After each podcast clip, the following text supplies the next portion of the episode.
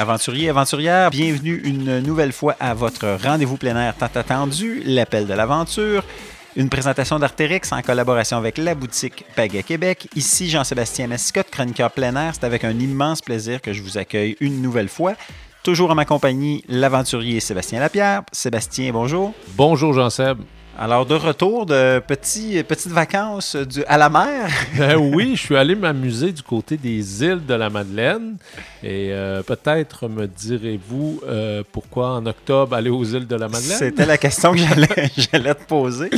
eh bien, je suis allé faire du kayak.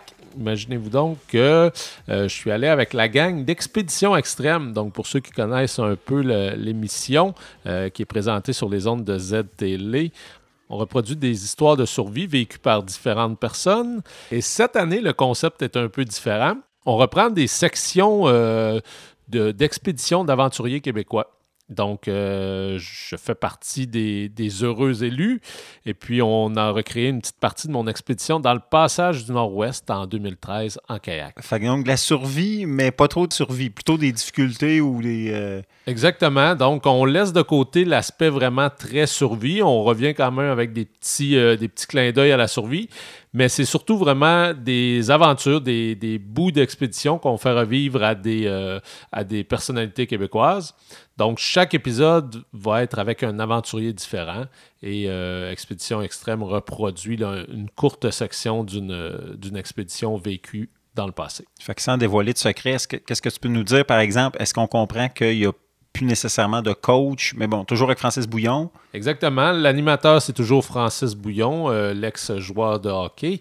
Euh, et puis, il y a toujours une personnalité connue qui est invitée, qui joue le rôle un peu de, la, de l'aventurier. Et au lieu d'avoir un coach de survie durant toute l'année, à chaque épisode, le coach est l'aventurier qui a vécu euh, l'expédition en tant que tel. Donc le concept est un peu différent, mais euh, je vous promets que vous allez avoir droit quand même à de belles images et, à un petit peu d'action, je dirais. Hâte de voir ça, hâte de voir ça. Ouais. Fait que c'est la première visite aux îles? C'était ma première visite aux îles et euh, j'ai découvert un territoire de jeu euh, magnifique, particulièrement en kayak, donc des belles conditions. C'est un coin de pays très venteux avec euh, des bons courants, donc des bonnes vagues.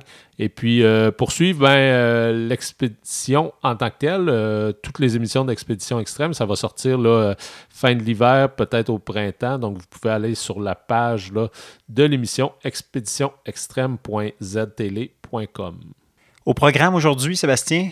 Au programme aujourd'hui, eh bien, euh, tu t'es entretenu avec Danny Julien qui pilote le grand retour du Festiglas. Et juste avant, bien, on s'est entretenu avec Joanie Saint-Pierre de Timous d'Ambrousse qui nous revient avec sa fameuse chronique famille, dans laquelle on explore les façons de se préparer à l'hiver. On est rendu là.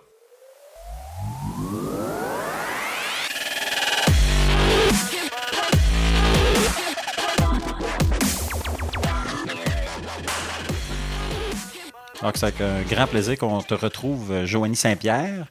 Salut Joanie. Bonjour, réanimateur aventurier. salut, salut. Aujourd'hui, donc, euh, on est de saison. On va parler un peu de préparation pour l'hiver. Oui, le mois de novembre, avec le changement de température, hein, c'est, euh, on a été brusqué avec la tempête de la semaine dernière. Mais je pense qu'il y a, il y a place à, à, prendre le temps d'en discuter pour faciliter l'approche de l'hiver. Donc, il y a différents trucs, conseils à suivre, un peu une, euh, certaine méthode euh, ou façon de faire pour euh, profiter de l'hiver et être confortable. Bien, je pense que un des grands concepts, moi j'aime expliquer les concepts de base pour comprendre qu'est-ce qui est derrière puis comment fonctionne notre machine. le, corps humain est une machine incroyable qui sait s'adapter. Puis, je pense que pour faciliter le, changement de saison, c'est bien de prendre le temps d'expliquer comment ça fonctionne. Donc, la thermorégulation est la base un peu de comment on conserve notre chaleur, comment on perd notre chaleur, comment c'est possible d'être confortable finalement dans un changement de température où on passe d'un été où on a eu des températures de 30 degrés à là, on va vivre des moins 30.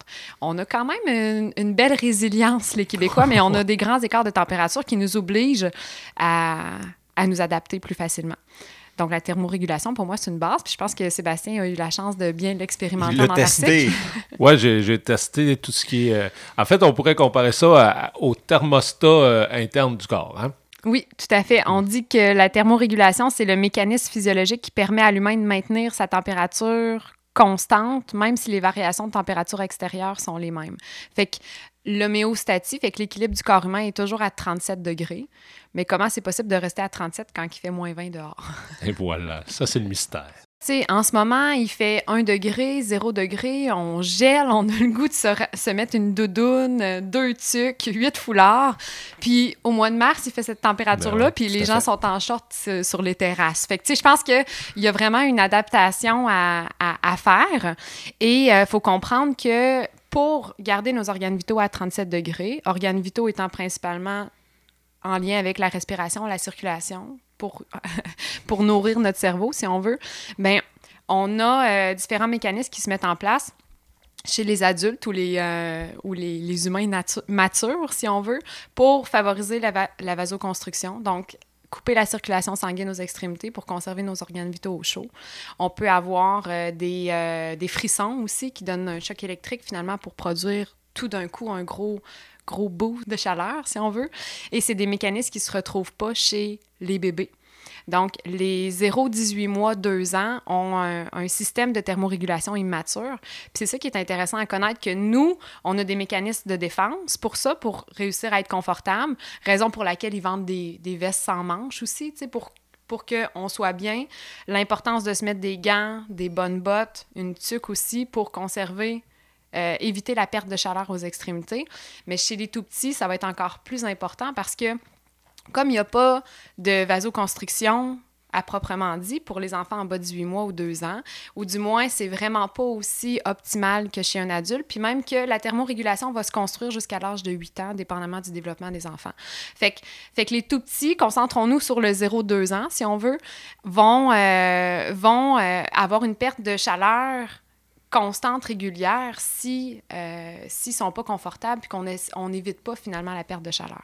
Fait que dans le fond, c'est assez important ce que tu dis là, parce que moi, j'ai déjà entendu euh, dire Ouais, mais regarde, il frissonne pas, il a même pas de l'air d'avoir froid, ça fait qu'il doit être correct. Fait qu'on peut pas se fier à ça avec un bébé, un 0-2 ans. Non. Parce qu'il n'y en aura pas, qu'il ait froid ou pas, il frissonnera pas. Exactement, exactement.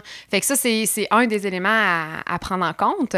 Puis, euh, les gens disent souvent, euh, ben, tu sais, mon bébé, il va me le dire s'il a froid. Ouais. De toute façon, on va aller marcher parce que s'il a froid, il va se mettre à chigner, il va être inconfortable, il va pleurer. euh, mais pas nécessairement.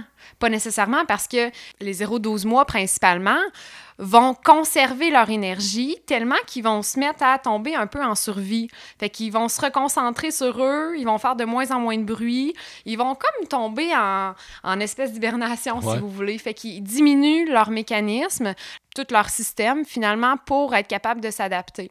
Fait que les enfants, puis même quand on parle, admettons, d'un d'un- d'un d'un grand drame. Tu sais, si, euh, si un enfant tombait en coma par, euh, par une hypothermie, ben, il va être capable de, de rester constant beaucoup plus longtemps qu'un adulte. Fait qu'il y a cette capacité-là. En même temps, son cœur bat beaucoup plus rapidement qu'un adulte, ce qui fait qu'il va avoir une meilleure une circulation sanguine qui va être plus efficace. Donc, les enfants, en général, se réchauffent plus facilement qu'un adulte. Dans la cour d'école, quand les enfants bougent, c'est pour ça qu'on a l'impression qu'ils sont pas habillés parce qu'ils produisent plus de chaleur qu'un adulte quand ils sont en bonne santé puis bien alimentés, disons.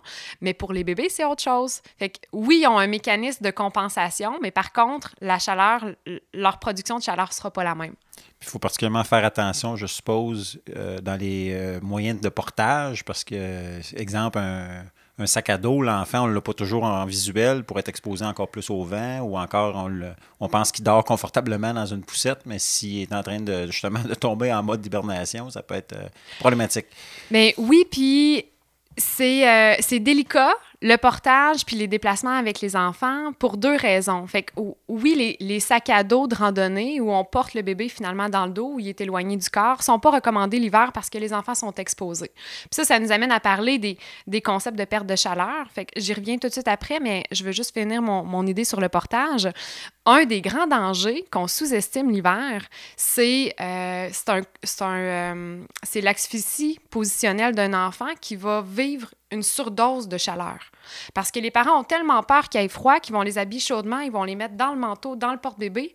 Puis les enfants ont tellement chaud que ça, c'est un danger, c'est un des grands risques qu'on retrouve l'hiver. Fait que oui, il y a un risque d'avoir froid, de geler, d'avoir une engelure sur un porte-bébé qui va être mal adapté ou sur des mauvais vêtements en lien avec finalement une mauvaise gestion de la température. Mais il y a aussi le risque contraire de surchauffer nos enfants finalement l'hiver. OK.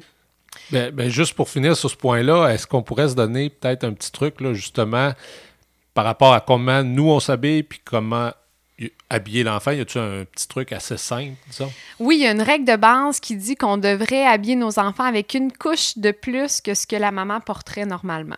Fait que, tu sais, on dit euh, souvent la mère est un petit peu plus frileuse ou un peu plus inquiète que le père. Fait que ça, c'est comme, c'est une façon aussi de conserver l'harmonie dans la famille. qu'on on parle aussi pour éviter les, euh, les négociations.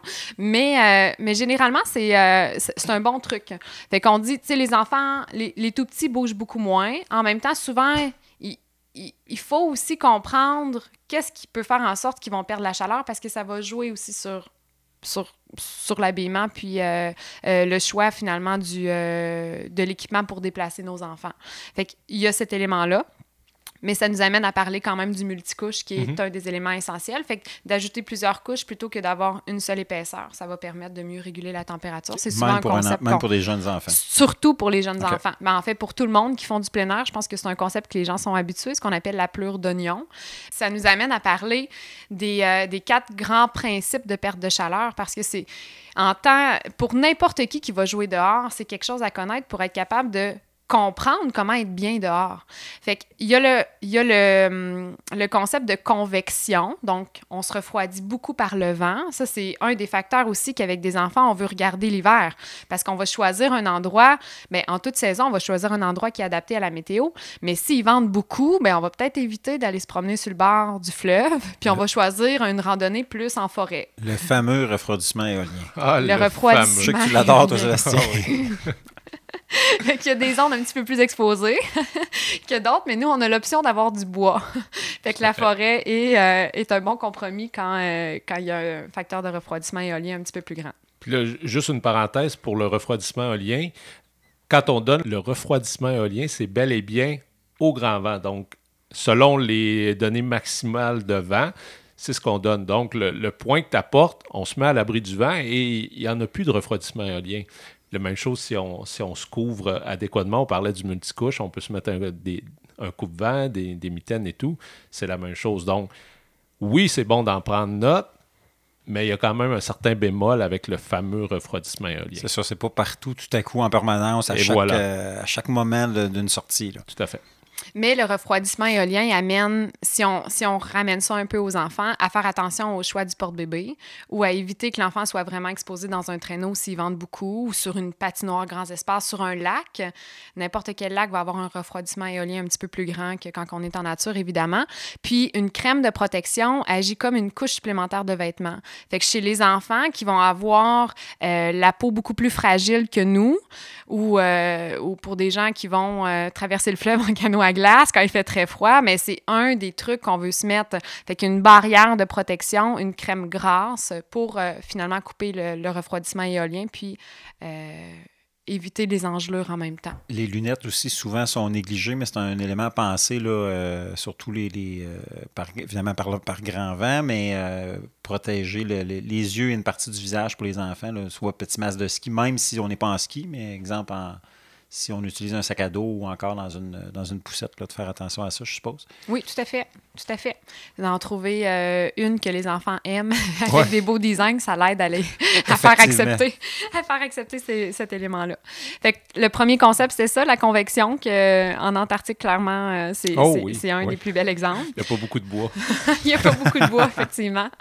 Il y a la conduction, fait que le contact direct avec le sol, on s'assoit directement par terre, nos bottes, hein, les fameuses fameuse. Est-ce que c'est chaud? Euh, quel modèle est chaud? Euh, ça, c'est vraiment, vraiment pas évident parce qu'on est toujours en contact avec le sol. On veut des bottes légères, surtout pour les enfants. Fait que c'est une botte légère, mais qui en même temps va être conductrice de chaleur, de perte de chaleur, de froid finalement. la conduction, c'est un élément important. C'est un élément qui, qui, va, qui va nous... qui va faire en sorte de favoriser aussi la pertinence du portage. Plus les enfants sont proches de nous, ben euh, plus on va éviter le contact direct avec le sol. Puis s'ils sont en traîneau, ben on va essayer de mettre quelque chose quand même, soit un matelas de sol, tu sais, les, les, les matelas de, en mousse, par exemple, de camping, ou euh, qu'on peut trouver dans n'importe quelle boutique matelas plein air. bleu, là, par exemple, ou jaune. Là, matelas, les fameux matelas bleus, euh, c'est les moins dispendieux. Puis moi, je les utilise, je les coupe en huit, fait que ça fait des petits rectangles puis je les utilise pour m'asseoir. Ou même quand on attend ou euh, sur, une, une, pause dîner, n'importe quoi, mais je le mets en dessous de, nos pieds. À tout le monde, même les adultes, parce que ça nous coupe directement du froid. Si on va faire de la raquette, là, on n'est pas encore rendu là, mais ça va venir vite. Mais euh, les raquettes nous permettent d'éviter la conduction, finalement, la perte de chaleur avec le, le contact avec le sol. Fait que la conduction, c'est un des éléments à à prendre aussi en considération. On a la, la, radiation, qui est une façon de aussi nous réchauffer. Le, le, soleil va radier sa chaleur. Nous, on va réchauffer notre chaleur. Donc, on, on peut, on peut ramener ça finalement à l'utilisation d'un bon manteau d'hiver. Est-ce que c'est le manteau qui nous réchauffe ou c'est nous? Ça, je, je, je, passerai la balle à, à, Sébastien tout de suite après.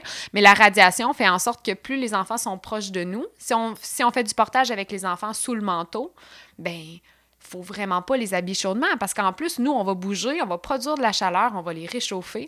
Et c'est là que c'est dangereux finalement de surchauffer nos enfants parce qu'on a tellement peur qu'il y ait froid qu'on les habille chaudement. Nous, on produit de la chaleur, sont collés sur nous, fait que finalement, euh, ça devient, euh, ça peut devenir problématique. On entend souvent ça. Je me suis acheté des bonnes mitaines, sont vraiment chaudes. Eh bien, désolé de vous décevoir, mais ça n'existe pas des vêtements chauds. On a des vêtements isolants et c'est nous qui fournissons la chaleur. Et c'est ce qui va faire en sorte qu'on va les trouver chauds parce qu'ils sont très bien isolés et que la chaleur qui, que l'on perd finalement, la chaleur qui, qui, sort de nos mains, de notre corps, va rester emprisonnée dans la mitaine ou dans le manteau. Et c'est ça qui va faire qu'on va rester bien au chaud. Un, un bon thermos, essentiellement, ce qu'on pourrait exactement voir comme ça. ça. Tout à fait. Et le, le multicouche amène aussi ça, c'est que ce qui fait l'isolation, euh, c'est l'air, en fait. C'est l'air le principal isolant. C'est l'air qui est emmagasiné entre les, euh, fibres de duvet ou les fibres synthétiques. c'est ça qui fait l'isolation.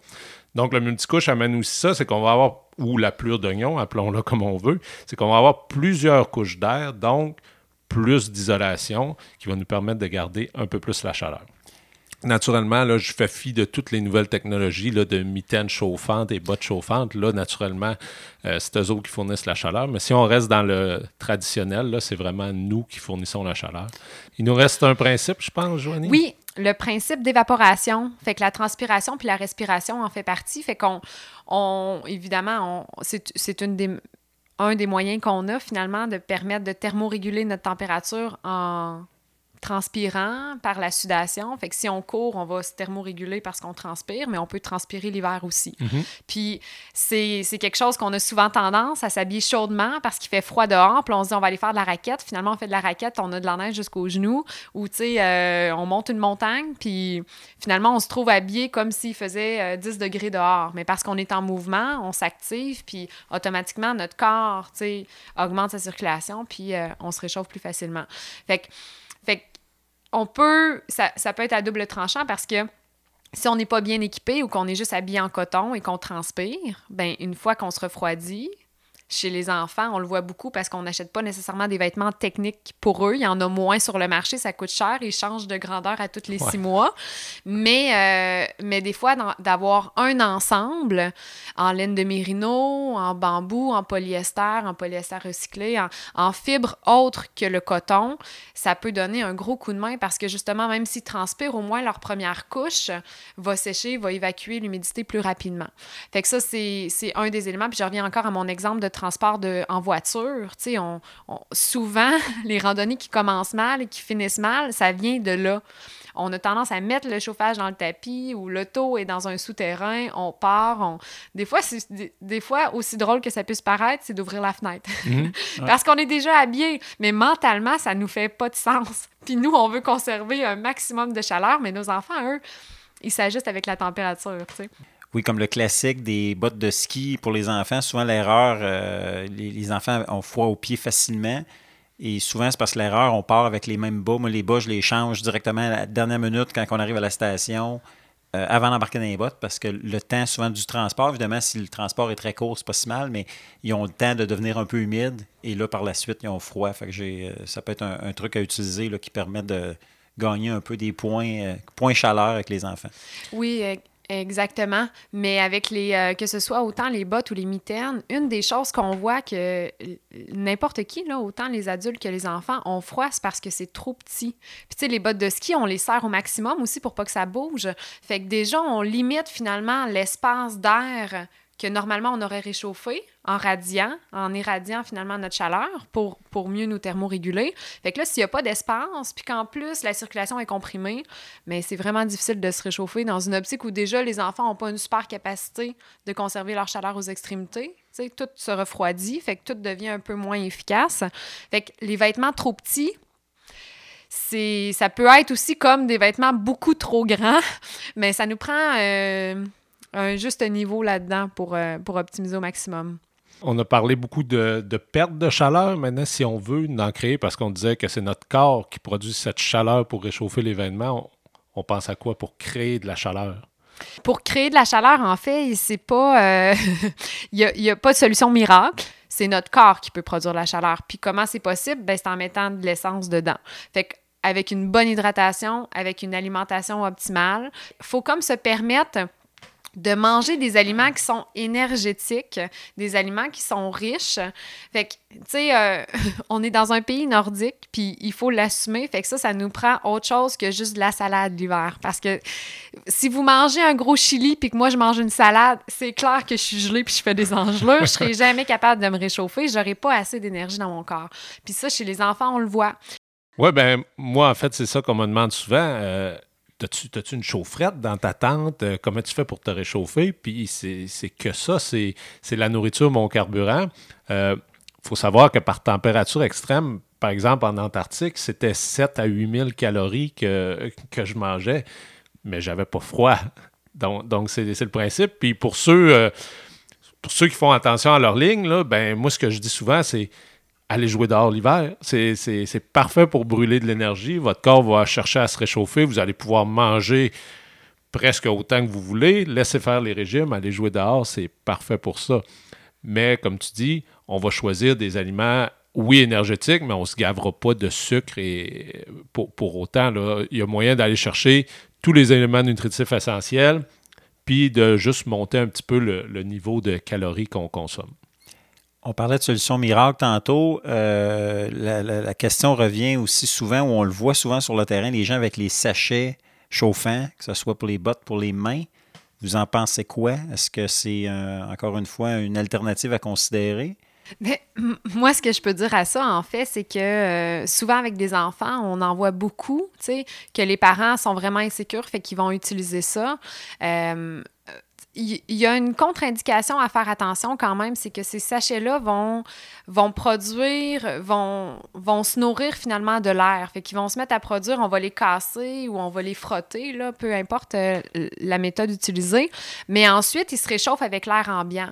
Fait que si on lance un sachet comme ça dans le fond d'un petit sac de couchage où, euh, où il y a beaucoup d'espace finalement à, pour, ce chauffement-là à, utiliser, ben euh, ça peut devenir brûlant. Puis il peut vraiment avoir, il y a déjà eu des cas de brûlure rapportés suite à ça. Fait qu'il faut éviter le contact direct avec la peau puis des espaces où il y a beaucoup, beaucoup d'air. Fait qu'il faut, faut comme le prendre un peu euh, à la pincette. Moi, je préfère de loin la traditionnelle bouillotte. Fait que, tu sais, si les gens partent avec des enfants, partent en poussette, avec un petit sac de couchage, par exemple. Moi, ma fille a fait ses plus belles nuits. Euh, il faisait moins 32 dehors, puis je me disais, ça n'a pas de bon. Euh, sa plus belle nuit, sa plus belle sieste à moins 32 dehors, alors que je pensais juste sortir pour un petit 15 minutes. J'avais besoin de prendre l'air. Ça faisait 10 jours qu'il faisait moins 30.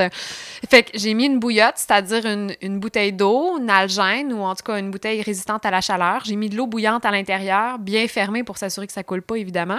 Dans le fond du, euh, du petit sac du, petit sac de, couchage finalement pour euh, la poussette de sa couverture. Et la chaleur montait, là, on la voyait à travers la poussette. Puis avec une bouteille d'eau comme ça, quand c'est pas en contact direct avec la peau, moi je trouve que c'est une chaleur un peu plus rassurante, puis en plus sans déchets. Puis surtout qu'on peut choisir la température de l'eau qu'on met, surtout, puis qu'elle n'augmentera pas, puis on a un contrôle, un parfait contrôle là-dessus. Euh, contrairement à tout ce qui est un peu plus chimique, que là, la température peut monter. Il faut faire attention aussi, euh, si on fait une activité physique avec ça, qu'on décide d'en mettre dans les bottes, c'est parfait pour les ampoules. Ça va bouger, ça va frotter, donc euh, faire attention aux ampoules avec ça. Et puis peut-être juste de, se rappeler que quand on a froid aux mains et aux pieds, c'est parce que le corps a froid puis garde le sang dans les organes, comme on parlait. Des fois, c'est juste de s'activer, de prendre une petite collation, de bouger un peu plus, puis le sang va se remettre à circuler dans les extrémités, puis va réchauffer euh, les pieds et les mains. Il a fait froid, on a joué dehors, on se méfie de quoi? Des engelures? Est-ce que c'est un, incontournable dans la mesure où du moment où on passe beaucoup de temps, entre autres, je pense à toi, Sébastien, euh, en expédition, l'engelure devient un incontournable, ou en tout cas, évidemment, pas les grosses engelures graves comme on peut voir malheureusement des fois en haute montagne, mais euh, comment on peut se, prémunir euh, contre, les, contre? Ben, c'est certain que ça s'évite. Euh, moi, j'ai passé 43 euh, jours en moyenne à moins 30 dehors, puis j'avais aucune engelure. Euh, la, recette est simple. Tout, tout, ce dont on vient de parler, si on applique ça, on devrait bien s'en sortir. Ce n'est pas parce qu'il fait froid qu'on va geler. J'ose croire que tu es d'accord avec ça, Joanie. Oui, tout à fait. Tout à fait. ça revient à parler de thermorégulation, ça vient à parler d'éviter euh, le refroidissement par le vent, le refroidissement par contact direct, euh, se mettre une crème de protection quand la peau est plus fragile, bien s'alimenter, bien s'hydrater pour se réchauffer. Puis en même temps, l'hydratation va permettre aussi d'avoir une peau mieux mieux hydraté, fait qu'il va moins avoir tendance à craquer, qu'il va moins avoir tendance à euh, faire des engelures ou, vivre des refroidissements finalement. Fait qu'il y, a, tous ces éléments-là. Euh, l'engelure apparaît en trois sections. Si vous voulez, au début, elle est rose, ensuite elle est rouge, puis elle devient blanche. Fait que c'est souvent quand elle est blanche que l'on se dit « Oh mon Dieu, là, ça, ça va plus C'est ça, c'est là qu'on s'en rend compte. Hey, t'as le bout du nez blanc. » Tout à fait, tout à fait. Puis il faut comprendre que dans certaines cultures, c'est une fierté avoir une engelure. Fait que peut-être que certaines images qu'on voit de gens euh, qui traversent l'Antarctique avec des grosses engelures partout, tu dis « OK, mon Dieu, ça a l'air vraiment d'être... C'est ça, c'est déstabilisant. Des blessures de guerre, exact.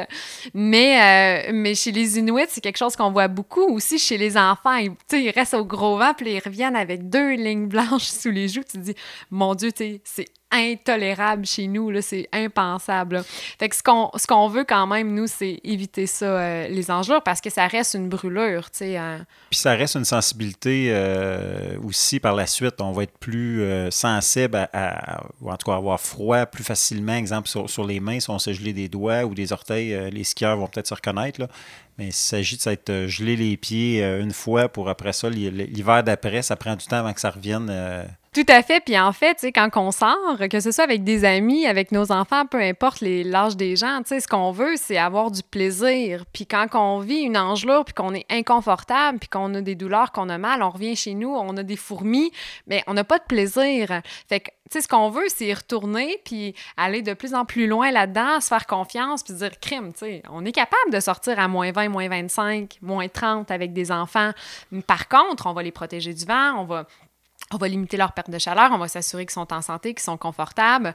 On va s'assurer aussi, on perd, on n'en a pas trop parlé tantôt quand on parlait de transpiration, euh, d'évaporation, mais la respiration, c'est une grosse, une façon où on perd beaucoup de chaleur.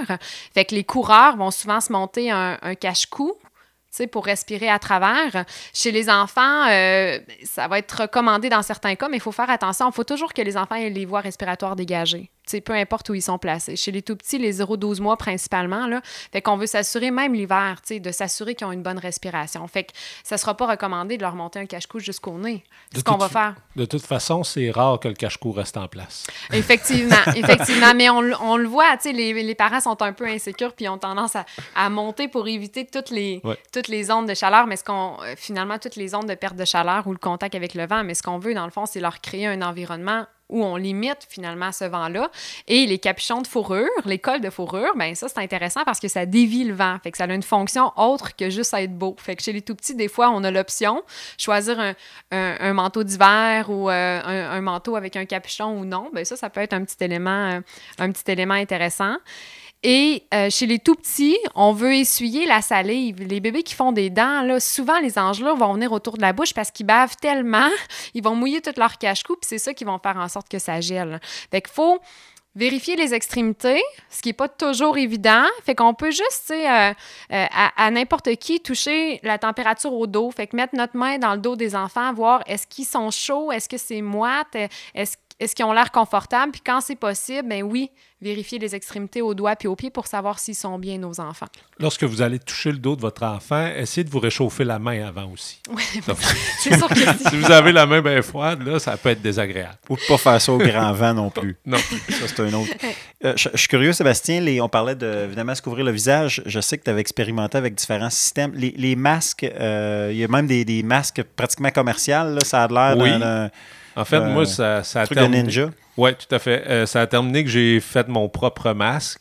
Euh, je vous donne la recette, là, c'est super simple. Si vous avez des lunettes de ski, si vous portez des, des- des lunettes de ski, euh, coudre un, un morceau de tissu sur la lunette qui va pendre devant votre visage plutôt qu'être vraiment collé à vous, qui va glacer là, qui va être très désagréable. C'est simplement justement pour couper le vent. Puis en même temps, ça va créer un genre de microclimat pour l'air que vous allez respirer qui va déjà être comme pré-réch- pré-réchauffé. Euh, moi, c'est un peu le problème. Je, je suis probablement quand resté enfant, j'ai de la misère avec quelque chose qui, qui est collé sur mon visage là, pour respirer. Je trouve ça très inconfortable. Je pensais que tu faisais des dents. C'est ça qui. ouais, je bave beaucoup aussi. Mais non, ça fait que c'est c'est comme ça que je fonctionne. On peut même mettre du velcro à la place pour pouvoir l'enlever, pas toujours avoir ce masque-là.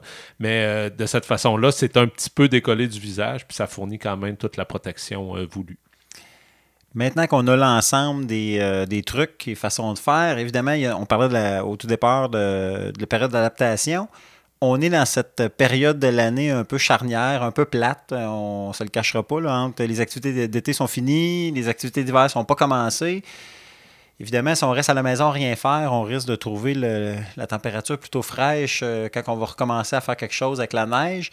Qu'est-ce qu'on peut faire? Avez-vous des suggestions d'activités, de, trucs qu'on peut faire en attendant pour se garder actif en attendant la neige? Mais moi, ce que je trouve, c'est qu'il y a, deux types d'activités qui sont vraiment facilitants puis plus appréciables en ce moment. C'est, bon, la randonnée qui est un classique. En forêt, on a une meilleure vue. On peut voir les animaux plus facilement ou les points de vue sont plus dégagés. Fait que ça, c'est intéressant. Ça donne une nouvelle perspective. Le vélo est toujours une belle période encore. Fait que le vélo, même avec les tout petits, Le fat bike est, euh, est- est populaire pour rien d'ailleurs, parce que c'est une période propice pour ça. Évidemment, c'est le fun l'hiver, mais c'est le fun aussi à ce temps-ci où les, les conditions peuvent être un peu plus euh, difficiles euh, ou entre, entre deux. Là. En fait, moi, je, rapporte euh, l'importance de commencer à aller jouer dehors à l'automne, pas juste attendre l'hiver qu'il y ait de la neige. Le corps, on l'a dit, là, ça s'acclimate quand on est au printemps à 0 degré, on est très confortable. Donc, c'est la même chose quand l'hiver va arriver avec ses moins 20. Si on n'a pas sorti de l'automne, ça se pourrait qu'on trouve ça plus pénible que si on a joué dehors tout l'automne. Depuis quelques années, il y a la forêt Montmorency qui se garde de la neige de, de la saison passée puis qui ouvre ses pistes de ski très, très tôt, même s'il n'y a pas de neige, donc on peut aller là. Puis euh, les patinoires, des fois qu'on pense pas, euh, Carré du Ville ici à Québec, puis dans d'autres villes, euh, il y a ça aussi. Euh, ils n'attendent pas nécessairement d'avoir de la neige, ils ont des systèmes de, pour, pour, euh, pour, pour faire de la glace et tout. Donc, des fois, de vérifier ça, ça ouvre très tôt les patinoires, puis on, on pense que c'est seulement en janvier-février. Donc, euh, c'est toutes des belles activités qui vont nous permettre d'aller jouer dehors puis de se préparer à avoir un peu plus froid cet hiver.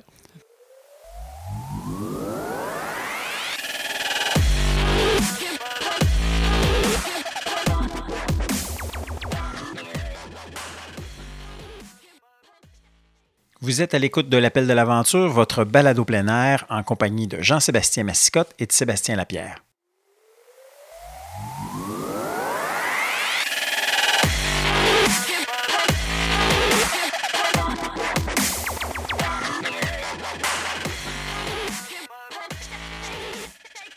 Alors, Sébastien, l'hiver est à peine amorcé. On a eu notre première bordée de neige aujourd'hui. Oui. Bordée, là, c'est un grand mot, mais quand même, euh, c'est resté au sol.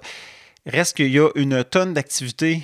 euh, on vient d'en parler, donc de possibilités encore à faire. Et il y en a aussi beaucoup qui s'en viennent. Ben oui, on parlait justement de préparation. Il y a certaines activités qui demandent un peu plus de préparation. Donc, c'est peut-être le temps d'y penser euh, pour cet hiver. Euh, parmi celles-ci, et puis là encore, c'est des idées.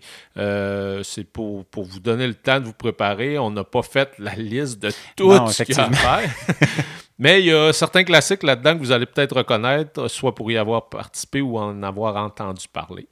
Donc, si on commence avec la TDLG, la traversée de la Gaspésie, qui aura lieu du 22 au 29 février, euh, c'est un peu un tout inclus hivernal en Gaspésie. Ouais, ouais, ouais. On a vécu ça, tu t'en souviens? Oui, très bon souvenir d'ailleurs. Ouais, donc euh, ça peut se faire en ski, en raquette. Euh, vous allez sur le site tdlg.qc.ca, puis vous allez voir, il y a quand même un peu de préparation à faire. C'est quand même une, une épreuve là, d'endurance, des, des- des bons kilométrages à chaque jour. Mais c'est ça qu'il faut comprendre. Des bonnes journées, par contre, euh, dépendamment du type d'hébergement que vous choisissez aussi, mais c'est un, retour à l'hébergement le soir. C'est pas, on est loin de l'expédition comme telle ou de d'une grande traversée avec camping. On n'est pas là-dedans, mais ça reste quand même qu'on a des, journées de 30, euh, pratiquement 40 km en ski de fond dans les, à travers les chic-chocs. Ça peut, euh, ça peut demander un peu de, force de mollet. Tout à fait. Mais comme je disais, c'est un tout inclus. Donc, gastronomie le soir, musique et, et breuvage. Oui. Euh, un autre beau défi, euh, le double défi des deux Mario, euh, qui est la traversée du lac Saint-Jean, encore une fois en ski ou en raquette. Et puis ça, c'est une, activité de financement pour la Fondation Sur la Pointe des Pieds qui vient en aide aux jeunes atteints de cancer.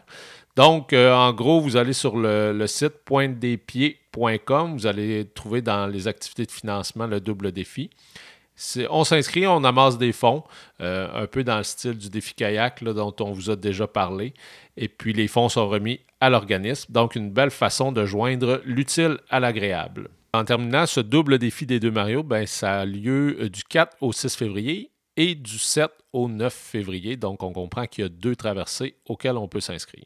Autre activité intéressante, le Pentathlon des Neiges à Québec, euh, www.pentathlondesneiges.com, qui aura lieu du 22 février au 1er mars. Encore là, c'est euh, c'est une activité qui est euh, déclinée sous différentes euh, formes. Là, on peut s'inscrire soit en solo ou en équipe sur une, longue distance, courte distance. Donc, allez visiter le site. Cette activité, par contre, est peut-être un petit peu plus de type compétition. Donc, s'adresse aux sportifs. Là. Il y aura un petit entraînement certainement à faire pour se préparer à ça. Tout à fait. Course Cryo, on retourne sur le lac Saint-Jean. Course. Euh, encore une fois, une activité qui est liée à la fondation euh, sur la pointe des pieds, mais cette fois, la traversée se fait à la course. Donc, euh, c'est aussi un bon défi. Il faut, faut être habitué à des longues distances de course lors de températures froides, parce qu'en février, ça peut être froid. C'est une course qui se déroule du 21 au 22 février. Euh, on propose deux, euh, deux distances. Là. Un qui est la traversée complète, une trentaine de kilomètres, et puis une qui est un petit 10 kilomètres autour de Robertval.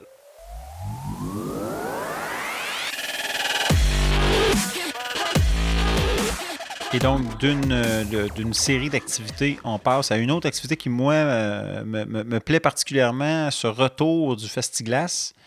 Un petit côté nostalgique là, qui ressort euh, donc de, de- cette période des années début 2000, fin 90 à, à 2000. On a eu cette, cette période-là. Je me suis entretenu avec Danny Julien, l'instigateur de cette renaissance. Et il nous explique les détails et les motivations derrière le retour de ce grand événement pour les grimpeurs et le grand public aussi.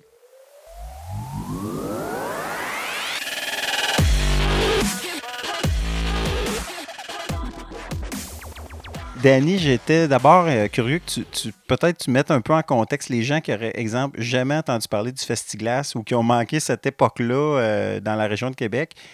Peut-être une petite euh, rétrospective ou un retour dans le temps pour après ça arriver à le retour, la renaissance du, du? Absolument. En fait, euh, ben, le, le Festiglas, moi, j'étais bénévole à l'époque euh, pour le Festiglas, donc j'étais plus jeune. Mais pour moi, c'était vraiment de rencontrer les, les, athlètes de haut niveau dans la compétition internationale qu'il y avait à Pont-Rouge. c'était vraiment un spectacle. Là, là on, parle de quoi? On parle, c'est fin 90 la dernière année du Festiglas, c'est quoi? 2007. 98 à 2007. Ben ouais, c'est ça. Mais ben, le Festiglas, en fait, c'est un rassemblement de grimpeurs international. Il y a une compétition euh, d'élite euh, qui, qui rassemblait vraiment les meilleurs grimpeurs du monde. Puis dans un style de compétition vraiment particulier, qui est un enduro. Euh, donc, les grimpeurs avaient vraiment un, un, temps alloué pour faire le plus de voix possible. Donc, euh, c'était vraiment impressionnant. Ça, ça, offrait vraiment un, super spectacle pour, euh, pour les amateurs. Puis c'est un rassemblement aussi pour les grimpeurs, mais pour les gens de plein air. Euh, autant débutants euh, que les, les, amateurs de plein air tout court, les gens du village, les gens locaux ils étaient vraiment impressionnés par le spectacle euh, de grimpeurs, puis ils venaient faire leur tour, voir les, commerçants, le village de commerçants, euh, puis beaucoup de monde venait aussi aux conférences le soir. Euh, c'était vraiment un beau rassemblement. Puis, si je me souviens bien aussi, à l'époque, c'était dans la, période où le mix a pris du. L'escalade mixte a pris un peu son envol. on peut. Est-ce, que je m'avance trop en disant même qu'à l'époque, c'était pratiquement le le, point zéro du début de, ce type d'escalade-là, donc où on grimpait, oui, en glace, mais aussi euh, sur de la roche, euh, un peu comme en rocher? Absolument. Euh, ça a été vraiment. Quand, quand je dis mélange de culture, c'est un peu vers là que je m'en vais, que, je parle aussi. C'est qu'il y a eu une évolution aussi dans tout ce qui a été la course des, hautes montagnes. À un moment donné, bon, l'Everest, tous les, grands pics ont été faits. Ensuite, les alpinistes ont poussé leurs limites vers euh, les, les voies, euh, les faces nord, les, les, les, faces plus abruptes. Et puis, euh, peux pas dire de nom exactement qui a vraiment décidé de faire ça. Au lieu de prendre les mains, mais ben, ils ont, les grimpeurs ont décidé de prendre les piolets. Donc de là est, venu le, le, terme dry tooling, donc euh, outil sèche en fait. Là. Euh, donc ils sont, ils sont rendus compte que c'était vraiment plus facile euh, de grimper dans ce niveau-là. Puis si on tombe dans le côté plus sportif, donc on, s'entend que la glace se forme la plupart du temps verticalement au maximum. Tu sais, c'est pas, euh, c'est rare qu'on va avoir de la glace surplombante. Donc, quand on, on, a commencé à pousser les limites, ben là, les gens, ils voulaient, les grimpeurs voulaient pousser justement le niveau de, de difficulté. Et puis, euh, donc là, pour aller atteindre les glaçons qui étaient un petit peu plus euh, surplombants, qui ne touchaient pas au sol, ben, il fallait passer par la roche. Donc, le mix euh, a vraiment débuté dans, dans ce niveau-là. Puis dans ces années-là, ben, même l'équipement prenait de l'ampleur.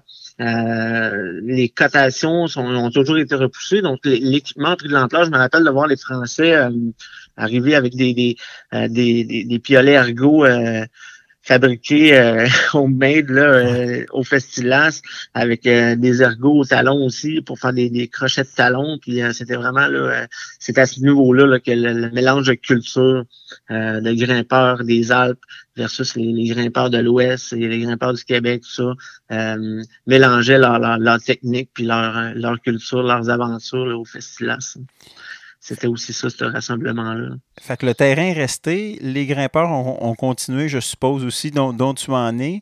Euh, et là, cette renaissance-là arrive comment? Comment, comment tout à coup, parce que bon, tu n'es pas tout seul dans cette aventure-là, euh, comment qu'on arrive à, tout à coup la version 2.0, euh, si je peux dire, du Festiglas?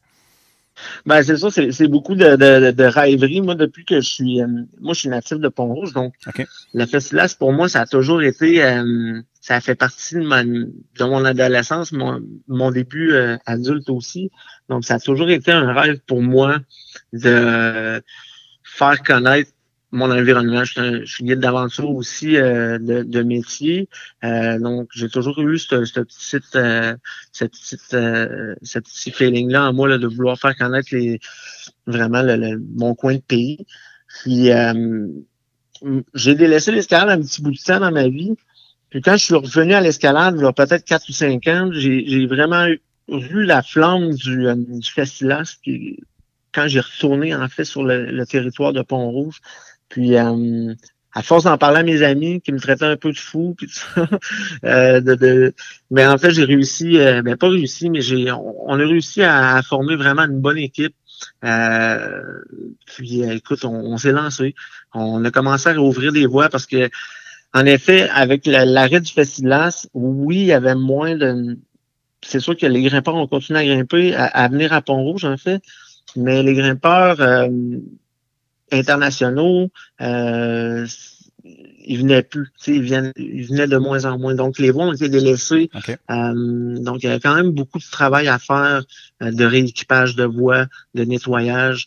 Euh, donc, c'est ça. J'ai, on, a, on, a, on a commencé par travailler là-dessus l'an passé, par plaisir. Puis on s'est dit pourquoi pas qu'on lancerait un festival. Euh, il n'y en a pas euh, de, de, de, vraiment au Canada euh, présentement. Et puis, au lieu de, de, tout le temps voir les gens sur la communauté, sur la toile ou sur Facebook ou sur les, les réseaux, on s'est dit, tiens, on va faire un festival, puis on va tout se voir la, la face et puis on, on le fait surtout pour la communauté, en fait. C'est vraiment pour ça qu'on le fait. Là. Fait que là, je comprends bien, vous êtes une petite équipe. Le, tu pourras nommer ton monde. Le, c'est une, équipe complètement euh, nouvelle par rapport, évidemment, à, euh, la version 1 du Festiglas, là, je comprends bien. Oui. Ouais, ben en fait, euh, le dernier ambassadeur, ben pas l'ambassadeur, mais la dernière personne qui, qui était en charge du Festiglas, c'est Eric Leclerc. Donc, c'est lui, euh, Eric c'est une personne qui a été vraiment importante dans ma vie parce que c'est lui qui m'a appris à grimper à l'époque. Euh, c'est un, un, gars de Pont-Rouge, c'est lui qui détenait Expédition plein air à l'époque, là, la, compagnie de, de kayak de rivière. Et puis, euh, lui, quand il a, il a laissé ça, c'est des trucs de famille plus personnels. Là. Il y en avait beaucoup sur les épaules avec une nouvelle famille et tout ça. Quand j'ai commencé à grimper euh, plus, plus sérieusement dans, dans les, cinq dernières années, euh, ben, j'ai initié Véronique, qui était ma conjointe à l'époque. Euh, et puis Damien, ben, c'est un, un, un ancien du Festilas aussi. On s'est rencontrés par l'entremise de Jean-François Girard euh, l'an passé, mais on se connaissait déjà. Euh, lui-même, il avait acheté, avait acheté une maison à Pont-Rouge dans l'espoir peut-être un jour de partir le festival. Donc, on s'est vraiment rencontrés euh, par hasard comme ça, par l'entremise d'un ami. Puis ben, Ludwig, c'est un de mes amis à moi aussi. Donc, c'est vraiment, mais c'est vraiment avec moi, moi et Véronique qui a, qui a décidé, qui avons décidé de, de, de repartir le festival ensemble. Elle m'a tellement entendu parler de ça. Euh, là, c'est rendu une grimpeuse. Euh, elle adore la glace, tout ça. Donc, euh, elle a été vendue là, à ce niveau-là. Donc, on est vraiment une, équipe solide. on a du fun. Puis, il y a beaucoup de gens qui nous épaulent aussi aux côtés de ça. Donc, surtout les propriétaires terriens. Frédéric Labelle, le propriétaire de, propriétaire du, du, du, du terrain du festival. C'est un, un, ancien grimpeur aussi qui s'y remet. Donc, on, depuis qu'on a lancé ça, il y a vraiment plein de gens qui nous épaulent puis qui, qui travaillent avec nous là, conjointement.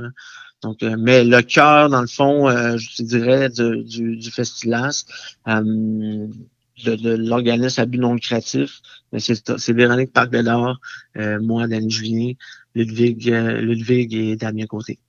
Donc, euh, c'est ça, c'est, euh, c'est vraiment les quatre. Le terrain, c'est essentiellement le, même, euh, le même canyon. c'est quoi, l'île aux raisins? c'est le même secteur où le Festiglas original avait, se tenait? Oui, c'est ça, c'est exactement le même secteur. C'est le même canyon. La seule chose, c'est qu'on a ouvert des nouvelles voies. des voies qui sont plus au côté nord, donc plus abruptes, un petit peu plus difficile où ce que le rocher est, meilleur. Donc, euh, c'est ça, mais c'est vraiment le même territoire. Ça va se dérouler pas mal dans les mêmes endroits. On, va faire le village. C'est certain que on entend que c'est la glace est éphémère, la rivière gèle toujours différemment. Donc, on, on a des plans A, plans B, plans C déjà de, de, de fait par rapport à où est-ce qu'on va mettre le village des, des, exposants, où est-ce qu'on va mettre le village des campeurs, euh, la zone jeunesse, euh, la tyrolienne, le rappel. Euh, tout ça est pas mal euh, mais on se, on se garde une marge quand même, étant donné que c'est un, un, un, territoire euh, quand même assez éphémère. Donc, euh, Donc, c'est ça ça, ça, se tient dans le même territoire. Par contre, euh, ce qui est nouveau par rapport aux anciens festivals, c'est les cliniques. À l'époque, il n'y avait pas beaucoup de cliniques. Euh, puis nous, on, trouve important de, rendre, ben, de continuer la perpétuité, en fait, du, de la connaissance, puis de l'éducation des grimpeurs. Donc, c'est ça qu'on offre de plus. Donc, il y des, des cliniques vraiment pour débutants, des gens qui n'ont jamais chaussé de, crampons de leur vie, on va avoir vraiment un secteur gratuit pour ce secteur-là. Euh, c'est sûr que c'est vraiment un, essai rapide, juste une petite sensation parce qu'on veut passer des gens le plus possible, mais il va y avoir un endroit pour les gens qui n'ont jamais essayé ça, euh, c'est sûr, c'est pas des parois de roche euh, surplombantes avec des ou des parois verticales euh, de glace, mais ça va être un endroit vraiment aisé pour monsieur, pour pour les gens qui, qui, veulent se lancer dans l'aventure. Puis c'est ça, les cliniques en fait qu'on va offrir, là, ça va être des cliniques autant débutants jusqu'à intermédiaires, presque même experts, qui vont être offertes là, par des, des grimpeurs de, de renom là, qu'on, a déjà, mais qu'on va dévoiler bientôt. Les cliniques qu'on va donner vont aussi avoir quelques cliniques qui vont se donner dans la vallée du Bas-du-Nord. Dans le, dans le, format, donc, euh, tu parlais tantôt, bon, euh, zone famille, euh, tyrolienne, etc. Donc, ce qu'il faut comprendre, c'est qu'il va y avoir un volet donc compétitif. Oui avec, puis ça, devient à ce moment-là un grand, grand, une espèce de grand, une grande fête de l'escalade.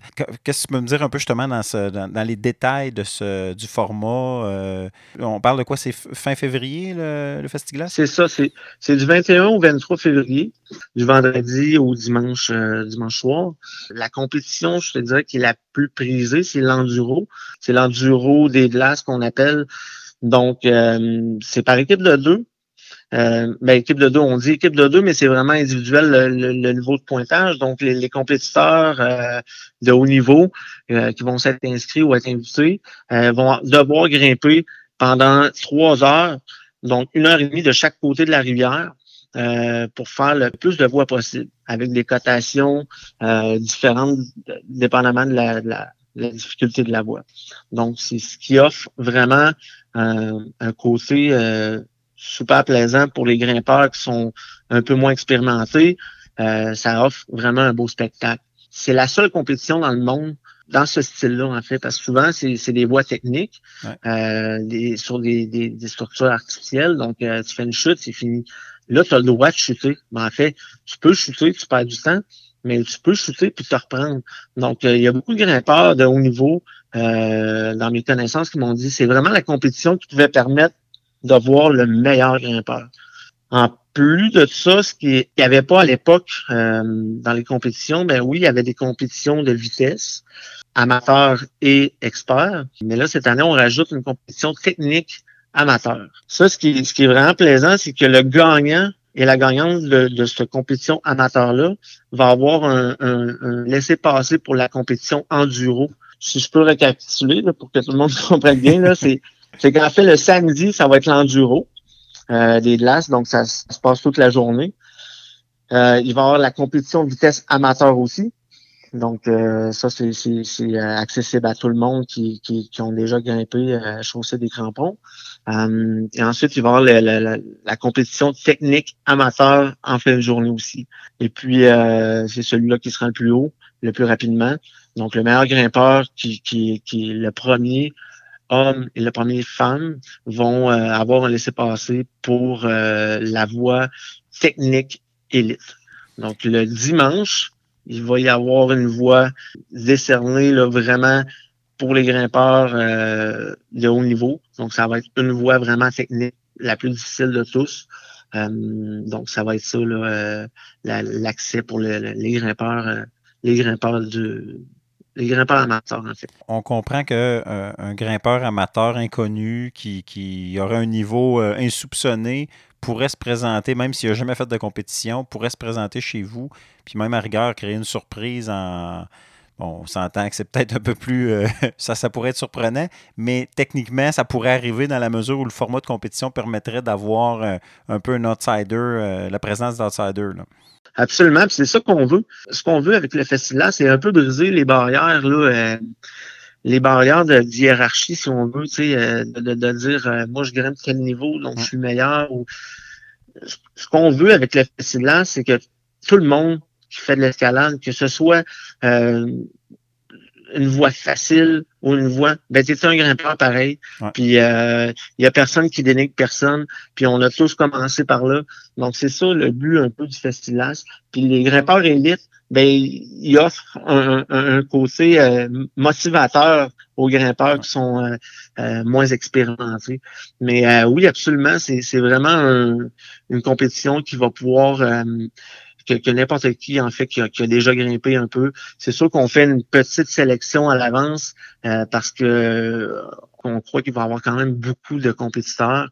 Donc, on doit déjà sélectionner auparavant un peu avec le, CV, si vous voulez, euh, euh, du grimpeur. Mais pour ce qui est de la compétition amateur, il y a vraiment beaucoup de gens qui vont pouvoir s'essayer, là, absolument. Combien de combien de, grimpeurs vous attendez? Bien, on attend en fait 25 grimpeurs de haut niveau. Puis on s'attend d'avoir, ben on parle pour les compétitions, on s'attend à recevoir à peu près une centaine de grimpeurs dans les compétitions, entre 50 et 100 grimpeurs qu'on va être capable d'accueillir. Le même grimpeur va pouvoir faire comme deux compétitions, euh, soit vitesse et euh, la compétition euh, technique s'il veut. Donc en gros, là, ça va être à peu près une centaine de grimpeurs là, qui vont être qui vont être appelés à faire la compétition. Évidemment, le sport a évolué. Vous avez ouvert des nouvelles voies. Comment tu classerais ou comment vous, pouvez euh, catégoriser le, site de Pont-Rouge euh, présentement? Tu as l'occasion euh, de grimper un peu partout. Oui. À l'époque, c'était pratiquement le, du terrain qui est inédit ou à peu près. C'était un des, un des endroits dans le monde où c'était le, quasiment l'endroit de naissance du mix. Aujourd'hui, en, 2020, comment, ça se, comment ça se classe, Pont-Rouge? Ben, c'est ça, ça a vraiment évolué. Le, site se classe encore à l'international, mais il n'y a plus de il a plus de voix nécessairement qui vont attirer les grimpeurs de haut niveau pour dire, exemple, je vais aller à Pont-Rouge. La cotation la plus difficile, c'est M8+. On va essayer cet hiver de sortir un M9. Pour ceux qui ne savent pas c'est quoi, là, on part de la, glace part de 1, c'est quasiment une patinoire, là, euh, jusqu'à 6 verticale, mais 6, ça se protège plus ou moins bien. Donc, ça, il peut avoir des dévers aussi un petit peu. Donc, dès qu'on tombe, normalement, le mix a débuté après 6. On, donc, M pour mix, mix 6 jusqu'à, euh, écoute, c'est rendu jusqu'à M15 aujourd'hui. Euh, mais c'est pratiquement que de la roche. C'est des gros surplombs, des gros toits de roche euh, en sport. Nous, ce qu'on offre à Pont-Rouge dans le cadre de la compétition, c'est que c'est vraiment une compétition d'endurance. Donc, étant donné que le niveau est peut-être euh, on s'entend que M8, c'est quand même difficile. C'est pas c'est pas n'importe qui qui peut grimper ça. Surtout dans le style de rocher qui est à Pont-Rouge. c'est une roche sédimentaire qui est assez, euh, on s'entend, friable. Donc, euh, quelqu'un qui grimpe dans l'ouest un M10 sur un beau calcaire super dur, il va peut-être se trouver petit un petit peu à grimper un M8 à Pont-Rouge. C'est pas le même, euh, le même feeling, si on veut. Techniquement, physiquement, ça va. Mais mentalement, c'est un autre game. Donc oui, ça offre encore des possibilités de niveau international. Sauf que pas que pour une voie. Euh, les grimpeurs de niveau international voient ça plus comme un super de beau gym à ciel ouvert. Euh, à ce niveau-là. C'est vraiment comme ça qu'on le voit.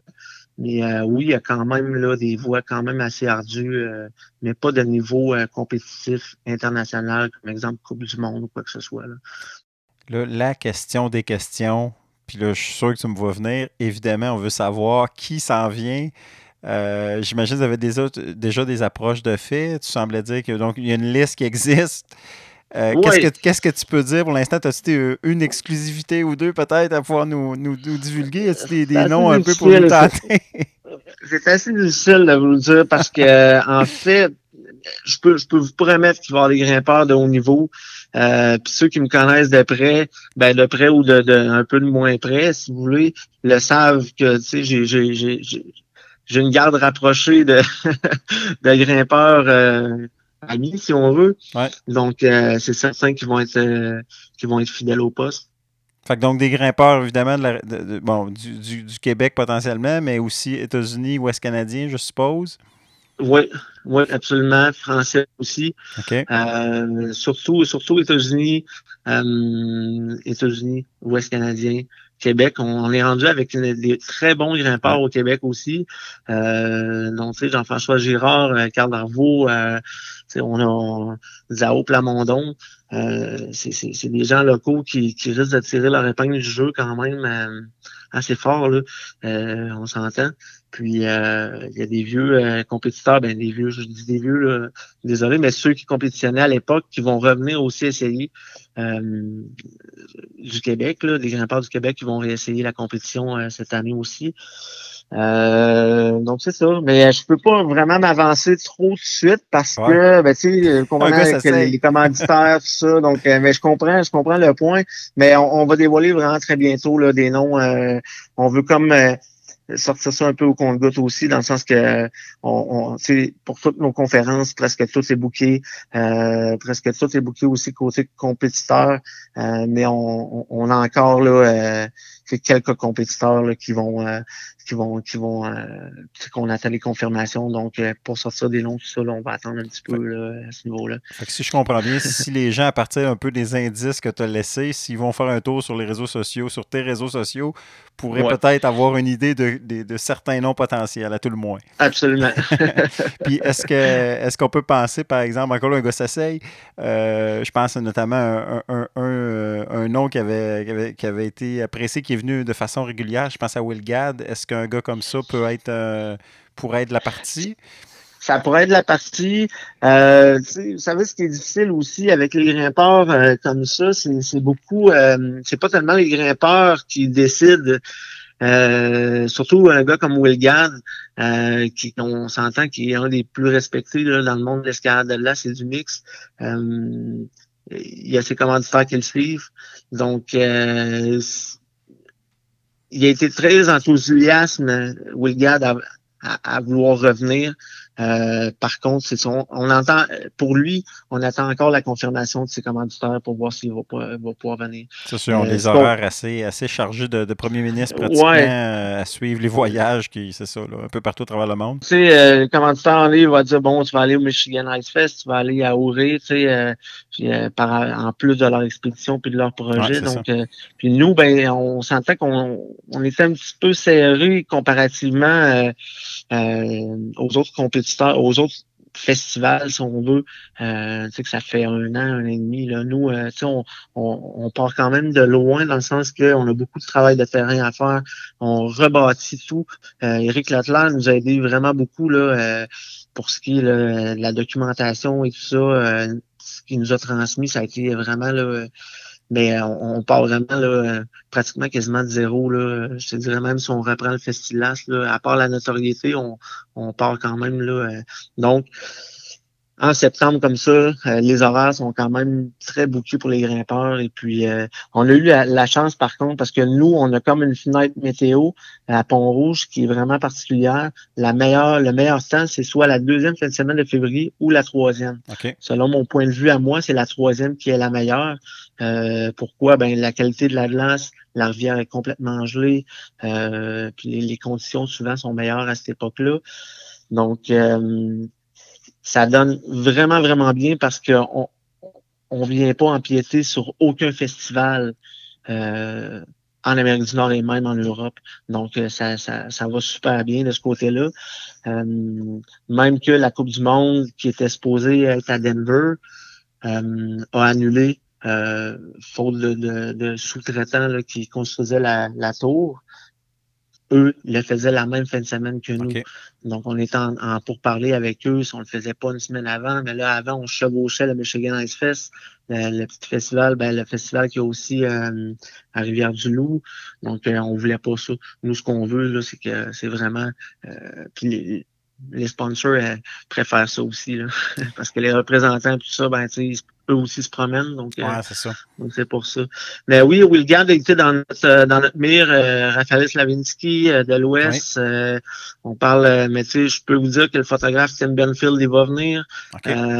Pete euh, Takeda, il va être là aussi du Colorado, euh, qui est commandité là, par euh, par euh, Marmot. Ouais. En fait, euh, lui, il sera pas là pour la compétition, mais ils vont être là. Euh, donc, un, c'est- un grimpeur qui a passé du temps avec Charles Roberge, notamment, là, un grimpeur québécois Ouais, qui, ouais. qui- c'est ça, Ouais, sur la côte nord. Il y a une filière, il, y a, il y a un, un intérêt parce qu'il il, il a passé quand même, Pete Takeda, quand même quelques, quelques temps dans les derniers hivers, notamment sur la côte nord. là, fait que, Ah, écoute, ça- il adore, il adore le Québec. euh, pour l'avoir hébergé l'an passé, euh, quelques jours chez moi, à Pont-Rouge, euh, il adore la Gaspésie. Euh, on, a, on a tellement à offrir au Québec euh, côté, euh, côté escalade de glace. C'est, c'est, puis, euh, c'est un peu pour ça que le festival, ce qui m'a allumé, c'est, c'est faut, faut qu'on mette ce nom-là sur la, sur la map. Euh, tu sais, on, on est comme les petits irréductibles gaulois euh, de l'Amérique du Nord. euh, tu euh, tu vas à Auré, c'est, c'est, c'est, c'est, c'est bondé de monde. Il y a, il y a des, il y a des parties de grimpeurs partout. Dans l'Ouest, c'est pareil. Là, si, si tu tombes dans les grosses saisons, c'est mieux de partir tôt là, si tu veux Ouais. pas avoir des grimpeurs en avant de là, qui, qui font tomber de la glace dessus. Mais au Québec, on a encore cette chance-là d'avoir des voies de niveau international, puis des voies qui sont vraiment euh, accessibles aussi, euh, avec une glace de qualité euh, exceptionnelle. C'est c'est ça que les grimpeurs, euh, justement comme euh, Pete, euh, c'est c'est ce qui les attire ici, c'est le côté vraiment sauvage. Là. Fait que je comprends que le- la réception du retour d'un retour du Festiglas est bonne. Les, les grimpeurs sont, sont curieux, intéressés. Oui. Ah, vraiment. Écoute, quand j'ai, tu sais, moi, ça fait longtemps que j'en parle. Euh, j'ai été dans l'Ouest l'an passé. Euh, euh, Jeff Mercier est venu euh, à Pont-Rouge l'an passé aussi avec Tim Benfield, euh, euh, dormir chez moi, tout ça. Donc, euh, tu sais, le, le feeling, là, euh, qui est pas hypocrite, en fait, là, quand tu parles de quelque chose à quelqu'un puis tu le sais, que c'est franc, à chaque fois qu'on parle du festival, c'est, c'est, c'est, ah wow, je me rappelle du party, euh, je me, tout le monde il vient les yeux ronds comme des deux piastres, puis ah, c'est dommage que ça ça fonctionne plus. Puis tu sais, nous on, on- était comme, on va leur repartir, mais on pouvait, on voulait pas le dire trop non plus. Donc on riait un peu comme derrière notre, notre barbe, Euh, mais c'était vraiment, euh, ouais, la, la réception là, il y a vraiment beaucoup de monde qui qui qui était euh, qui sont contents que le festival se revienne, euh, notamment les grimpeurs locaux. Euh, les grimpeurs de l'Ouest aussi, euh, du nord, du nord-est des États-Unis, du Maine, New Hampshire, il y a beaucoup de grimpeurs là aussi. Euh, Zach- Saint-Jules euh, qui, qui, qui se prépare justement, mais ça c'est un nom que je peux vous donner. C'est un, c'est un très bon grimpeur. Euh, je le vois là euh, sur ses stories puis euh, sur son Facebook là, qui s'entraîne beaucoup pour le Festilas. Donc c'est ça. Je, peux vous sortir quelques petits noms comme ça. Il y a Yann Wellstad aussi de l'Ouest qui, va venir donner une conférence. On va avoir des cliniques aussi de la de la de, l'équipe Camp, Camp USA. Donc euh, c'est ça, il y a, il y, a, il y a- des grosses choses qui s'en viennent.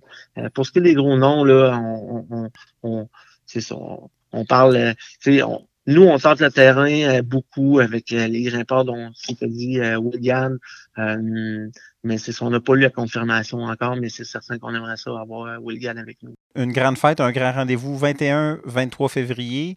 Les gens Ouais. qui voudraient, autant pour le public que pour les grimpeurs, qui veulent, qui veulent tout savoir, ne rien manquer, c'est quoi? Vous avez un site web, je suppose, une page Ouais. Festilas.org, euh, Facebook, c'est Festilas de Pont-Rouge, Instagram, Festilas. Donc, euh, c'est surtout là pour les inscriptions, tout ça, c'est sur le site Internet. Puis, euh, vous pouvez nous appeler, euh, nous communiquer en tout temps si vous voulez d'autres informations. Euh, je vous dirais que dans une semaine, on va sortir les, euh, les règlements de la compétition ainsi que les formulaires d'inscription. Euh, et puis, on- dans, dans à peu près, là, je vous dirais, là, trois semaines, on va sortir là, les cliniques euh, qui vont, euh, qui vont être offertes. Donc, euh, c'est ça.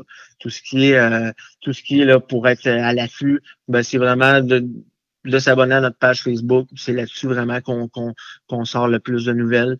Et puis euh, Instagram aussi, là, c'est là-dessus que, que vous ne pouvez pas rien manquer, là, c'est certain. Ben, Denis Julien, un grand merci. Puis bon, euh, bon succès euh, pour le, le Festiglas 2020. Ben, merci. hein.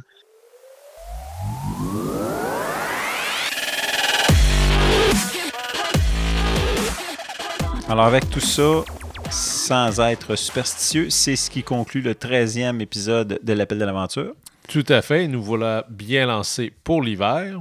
Parlant de bien lancé, si vous voulez continuer de nous suivre, c'est toujours possible à partir du blog au jsmascotte.info. Écrivez-nous, faites-nous part de vos commentaires, euh, que ce soit sur Facebook ou encore à partir de la zone de commentaires sur le blog. Ici Jean-Sébastien Mascotte, chroniqueur plein air, Et Sébastien Lapierre, aventurier. Qui vous disent à la prochaine pour un autre épisode de l'Appel de l'aventure.